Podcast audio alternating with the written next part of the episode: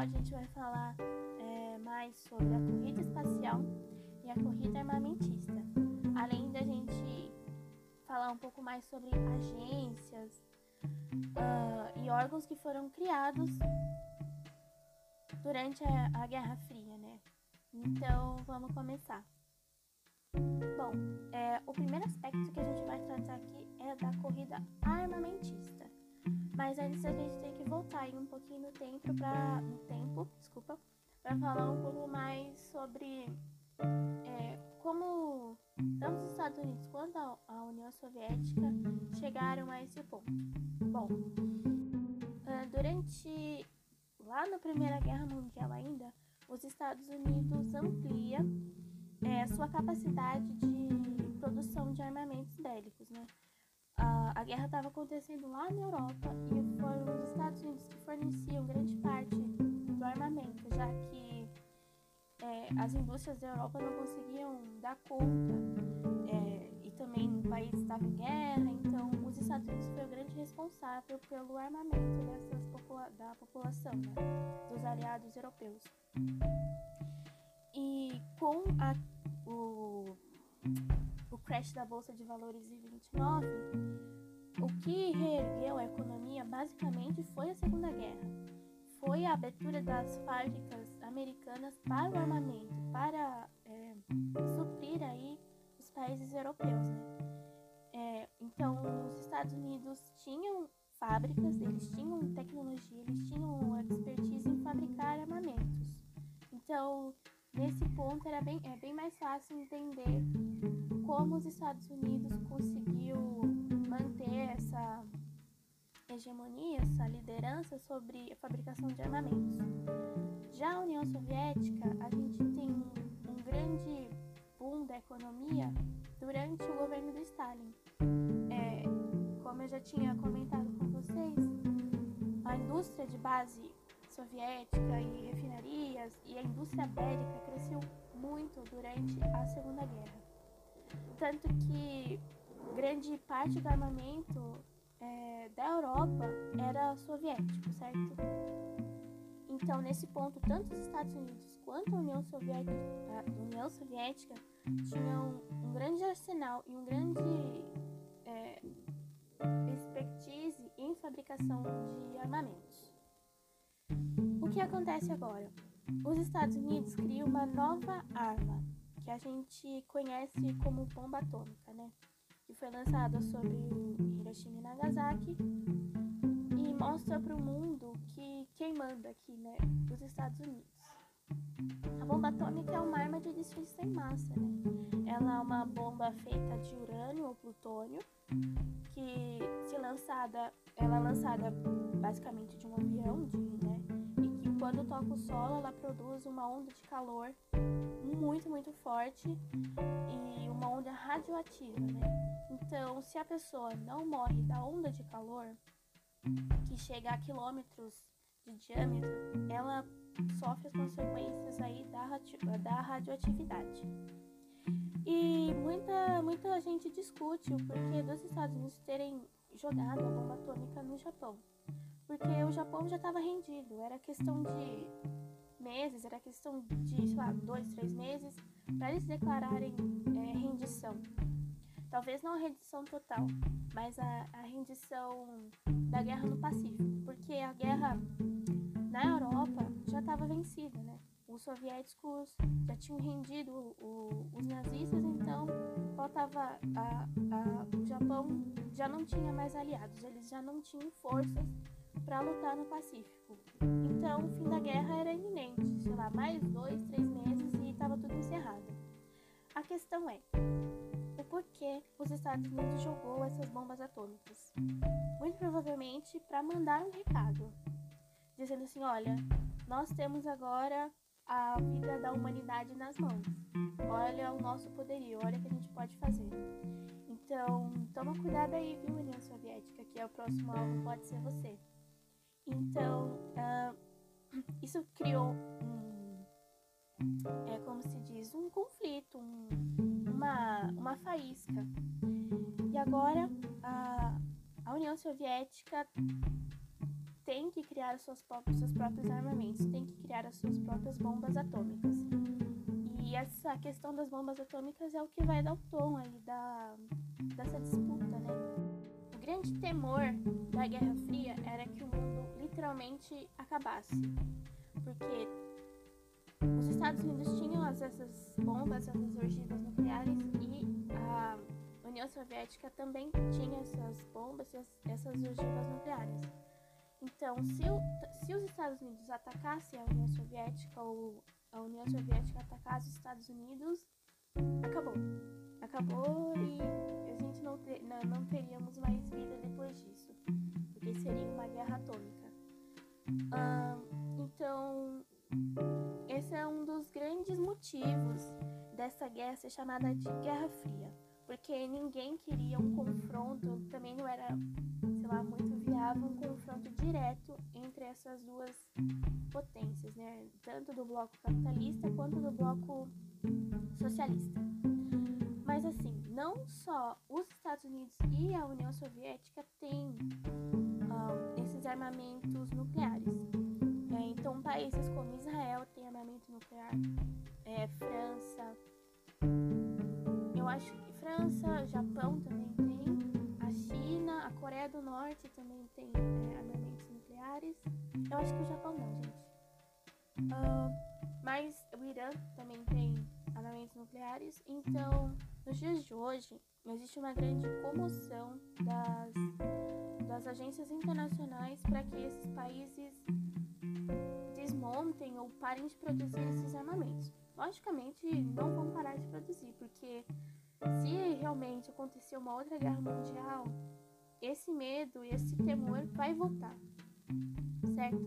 Porque quanto mais a gente evolui na história, mais a gente cria novos armamentos e muito mais pesados e muito mais é, danosos e muito mais potentes. Então, muito provavelmente, se acontecesse uma outra guerra uh, desse patamar que, é, que foi a, a Segunda Guerra, uh, o poder de destruição que a gente viu em Hiroshima e Nagasaki é muito, muito menor do que poderá acontecer, né, um segundo confronto como esse. Mas nem só de bomba atômica vive vive o homem, né? Digamos assim. Tem outros armamentos também que ganharam notoriedade durante esse período, por exemplo, a K-47, né? A K-47, que foi é uma arma muito utilizada no planeta. Grande parte dos exércitos do mundo usam esse armamento e é uma arma russa, uma arma soviética. E aí ela está muito difundida em grande parte dos exércitos do mundo, né? Tanto exércitos nacionais quanto guerrilhas e outras coisas do gênero que a gente sabe, né? Bom, do outro lado dessa, dessa moeda a gente tem a corrida espacial. Bom, a corrida espacial ela ganha um tom quase daquele negócio que eu falei da picuinha de vizinho. Uh, então, o próximo objetivo da humanidade é explorar o espaço. Né? O homem sempre teve essa vontade de conhecer o que tem além do céu azul, certo? Então, o espaço é a nossa última fronteira, é a última fronteira da humanidade. E você enviar seus próprios satélites, é você enviar, é, no caso da Rússia, que ela foi o primeiro país a enviar um ser vivo para fora da órbita da Terra. Também o primeiro país a enviar um satélite artificial é, para orbitar fora da Terra, né? É, então, quando ele começou a emitir os primeiros sinais de rádio, né, é, do espaço para a Terra, isso foi uma grande, grande evolução da humanidade realmente foi uma grande evolução da humanidade. Depois disso, eles resolveram dar um passo ainda maior, enfiando o primeiro ser vivo para fora da órbita da Terra, né? É, que foi uma cadela que foi encontrada, uma cadela de rua, é, chamada Laika, e ela foi o primeiro ser vivo a ser lançado para fora da órbita da Terra. ela chegou lá e ela conseguiu voltar com vida, mas ela acabou morrendo aí depois de uns 10 dias pelas consequências do superaquecimento da, da cabine, da, do satélite, né? Aí depois a coisa, a coisa explode, a coisa vai andando porque a como assim a, a União Soviética consegue enviar o primeiro ser vivo? Agora é a função dos Estados Unidos enviar o primeiro homem a pisar na Lua. E, gente, sim, o homem pisou na Lua, tá?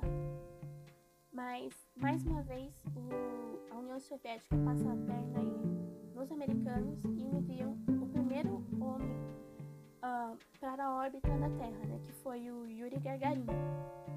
É, que ele dá aquela, aquele primeiro, primeiro contato do ser humano olhando para a Terra de fora. Antes a gente tinha algumas imagens é, um pouco prejudicadas, mas ele foi o primeiro homem a olhar a, a Terra de fora do espaço, né? Então ele tem aquela célebre frase que a Terra é azul. É, isso aconteceu lá no dia 12 de abril de 1961 e com certeza foi um dos grandes passos da humanidade, né? O primeiro homem a ver a Terra, é, ver o espaço e contemplar a, a, a magnitude disso. Eu acho isso muito legal. Eles ainda também foram responsáveis em enviar a primeira mulher para o espaço, né? Que foi a Vladimilova Terekhnikova. Gente, nome é muito difícil. A primeira cosmonauta a ser enviada no espaço em, no dia 16 de julho de 1963. Isso é uma coisa também bastante interessante. Os Estados Unidos falam, é, grande parte da gente aqui do bloco capitalista, a gente fala dessas pessoas que um, vão até o espaço, a gente fala que elas são astronautas, né? Já no bloco soviético, eles são chamados de cosmonauta. É a mesma coisa, só o nome que muda. Para não ficar para trás, os Estados Unidos enviaram então seu primeiro homem ah, para fora da órbita da Terra, né? Foi o Alan Bennett Jr.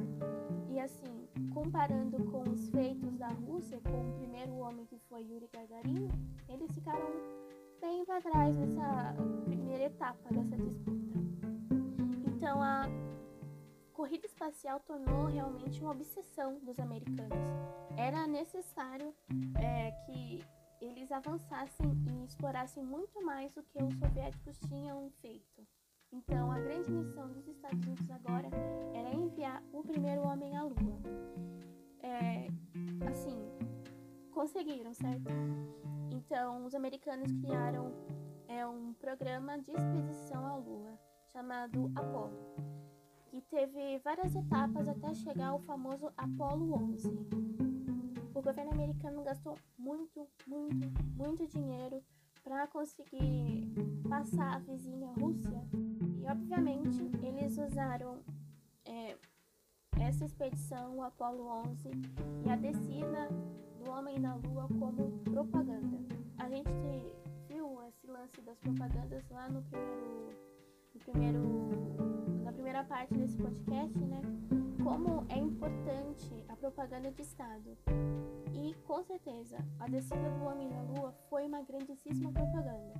Porque assim, ela foi televisionada para o mundo inteiro. É, inclusive aqui no Brasil, a gente teve, quando o homem desceu à Lua, teve transmissões ao vivo aqui no Brasil. Então, era realmente, além de é, uma, um grande passo para a humanidade, né? um pequeno passo para o homem, um grande passo para a humanidade, também foi uma grandíssima propaganda dos americanos, certo? É, a tripulação formada pelo Neil Armstrong, o Edwin Aldrin e o Michael Collins foram enviados à Lua no dia 16 de julho de 1969 e no dia 19 chegaram à Lua e no dia 20 iniciaram sua descida. Então foi assim muito rápido. No dia 19 eles chegaram lá, fizeram oi gente, estamos aqui e no dia 20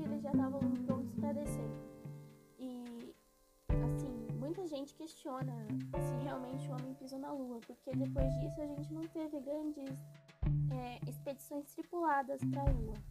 O que a gente envia mais, né, o que as agências espaciais enviam mais são é, robôs. E agora o grande objetivo não é mais chegar na Lua, é agora o grande objetivo é explorar Marte. É, porque assim, a gente sabe que a Lua é um satélite, ela tá ali e ela não serve para ser habitada, não tem vida na Lua.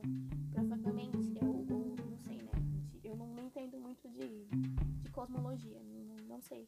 Mas não tem vida na Lua. O grande objetivo agora das agências espaciais é mesmo explorar outros planetas. E o mais próximo da gente é Marte.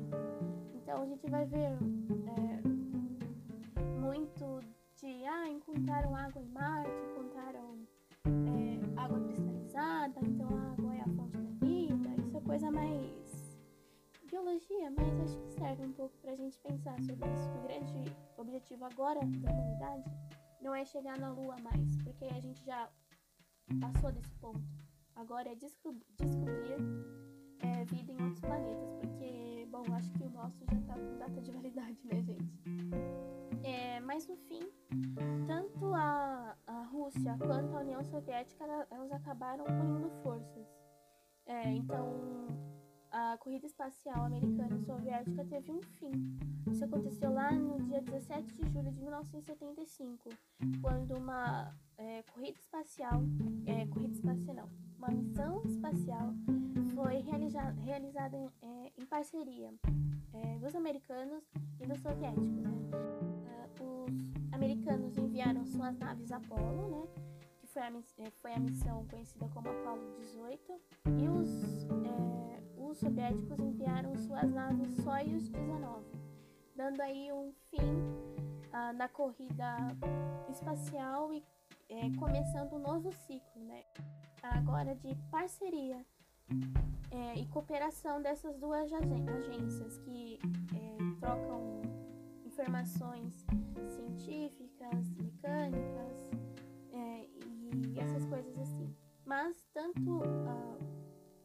agências, a agência americana, que é a NASA, e a agência soviética continuam aí tendo seus segredinhos por um bom tempo. É, bom, eu falei um pouco aí da corrida armamentista, falei um pouco, um pouco da corrida espacial, e é um tema bastante, bastante recorrente quando se trata de Guerra Fria, porque é um tema bastante marcante, né? Bom, no próximo episódio a gente vai falar sobre as agências de inteligência, ainda puxando um pouco aí sobre a NASA e como ela foi criada, também vamos falar aí sobre a KGB, a CIA e ver como elas permeiam ainda o nosso imaginário. É essa questão de espionagem. Desculpa. Essa questão da espionagem, é, é a própria criação da NASA e como ela funciona até os dias de hoje, né? É, e também entender um pouco de como o mundo mudou a partir dessa criação dessas agências e como elas uh, agiam durante a Guerra Fria e como elas passam a agir nos dias de hoje. Porque assim, uh, muita gente acha que a KGB acabou e realmente a sigla KGB acabou, mas ela ainda continua tendo seus botando suas manguinhas de fora. Então, no próximo episódio, a gente vai falar um pouco mais sobre isso. Então, eu me despeço por aqui. Tchauzinho!